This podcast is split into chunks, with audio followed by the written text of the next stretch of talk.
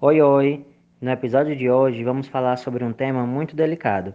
Esperamos que te ajude e ajude outras pessoas através de você.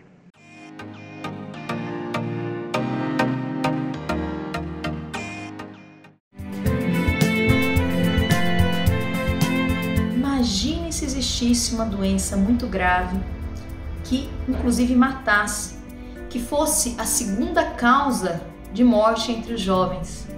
Mas essa doença, curiosamente, é pouco combatida.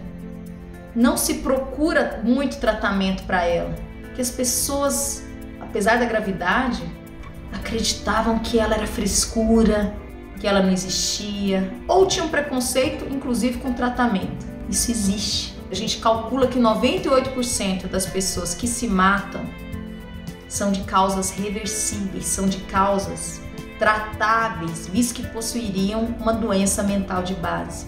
Vamos pensar sobre isso. Setembro é o mês para a gente falar sobre isso e tentar mudar esse cenário.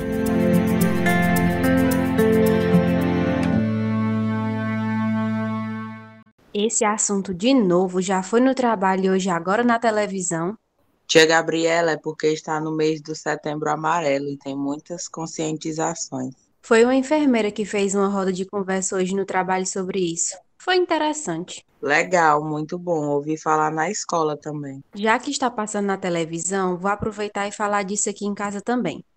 Pedro, vale chamar José que ele está no quarto estudando e Marina e Larissa que estão no outro quarto estudando também? Ei, tia Gabriela está chamando. Vamos para a sala, José. A tia Gabriela está chamando. Vamos para a sala, meninas.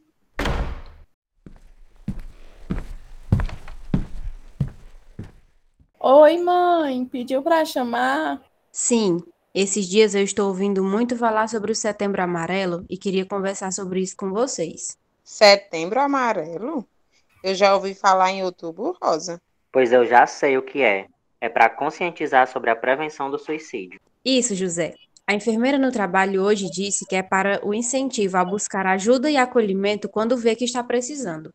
Ela disse onde procurar ajuda? Essa ajuda você pode buscar com um profissional de saúde no posto de saúde ou no CAPS da cidade, além de alguém de sua confiança para falar sobre os seus sentimentos e pensamentos. Eu ouvi na escola que tem outras formas também, como pelo número 188. Lá é o Centro de Valorização da Vida e tem profissionais voluntários para te atender. Que coincidência! A enfermeira falou sobre esse centro. E além desse número, tem um chat no site deles para conversa de forma anônima. E o que será que leva a pessoa a tirar a própria vida? Vixe, deve ser várias coisas ao mesmo tempo. Muitos fatores. Não sei se tem algo específico. É sim, pode ser estresse demais, conflitos familiares, bullying e problemas com a autoestima e o corpo. Isso, Pedro. É importante estar atento a alguns sinais, como, por exemplo, tristeza persistente, sentimento de isolamento, irritação ou agressividade sem motivo e pensar com frequência em morte. E aí, o que eu devo fazer diante de uma situação assim? É muito importante que fale com alguém para procurar ajuda. Vocês falem comigo quando precisarem. E seja rede de apoio e acolhimento para algum colega de vocês. É verdade, mãe. E ainda tem muita questão de julgamentos. Julgam porque estão passando por problemas ou se buscam ajuda. É difícil falar disso, viu?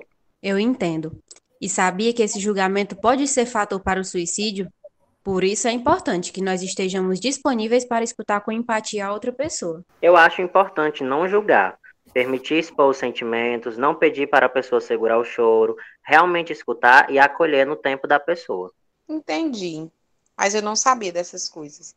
Vou até conversar com outras pessoas também sobre isso. Acho que quanto mais pessoas entenderem, isso vai ser melhor. Teve uma vez que eu pensei em sumir.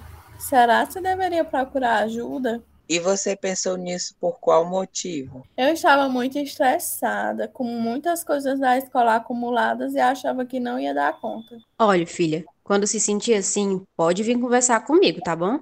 E às vezes, por causa do cansaço, pode ser que se pense em sumir um pouco, pela sobrecarga e o desgaste.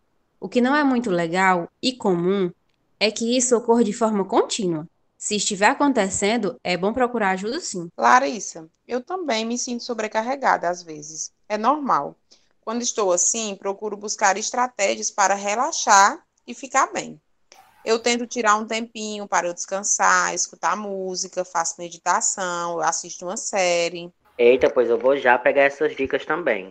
Tomar um banho e relaxar, porque o dia foi cansativo hoje. Pois meus filhos e meninozinho da tia vão descansar no restinho da noite.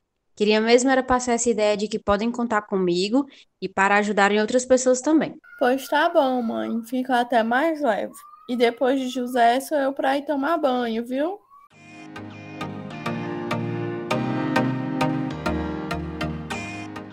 Por hoje é só, pessoal. Nos acompanhe pelo nosso Instagram, arroba podcast Coisas de Adolescente e fique por dentro do lançamento dos nossos episódios.